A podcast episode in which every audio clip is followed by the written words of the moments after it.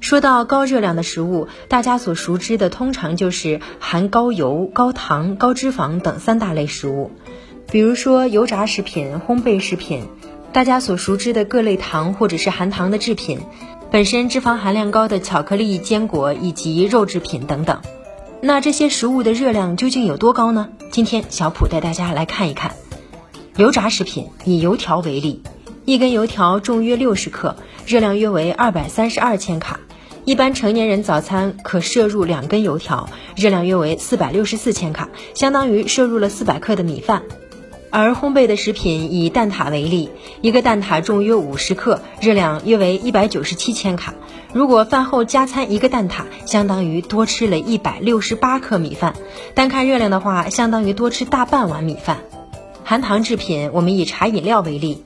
一瓶茶饮料五百毫升，含糖二十克。热量约为八十五千卡，相当于七十三克米饭，大概相当于一斤西瓜的热量。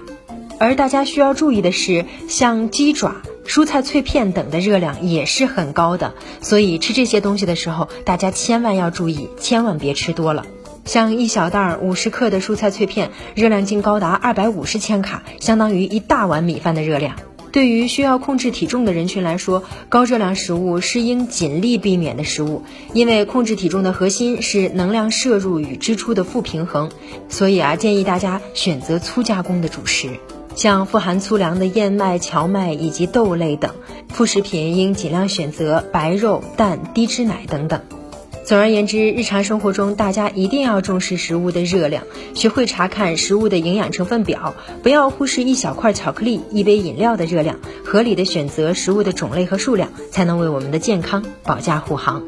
好了，以上就是本期科普有道的全部内容了，非常感谢您的收听，下期我们不见不散。